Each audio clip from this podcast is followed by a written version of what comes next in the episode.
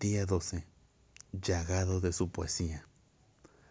Tu tronco de misterio es lo que me apuntala un cielo en ruinas.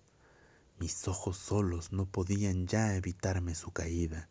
Me enredo en sus raíces de lecturas mal soñadas. Me agosto en su hojarasca de frustradas invenciones.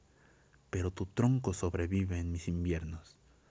Lo ven por fuera, retorcido, muerto, oscuro pero hay una rendija para fisgar y miro. Yo voy por sus veredas claustradas que iluminan una luz que no llega hasta las ramas y que no emana de las raíces y que me multiplica omnipresente en su juego de espejos infinitos.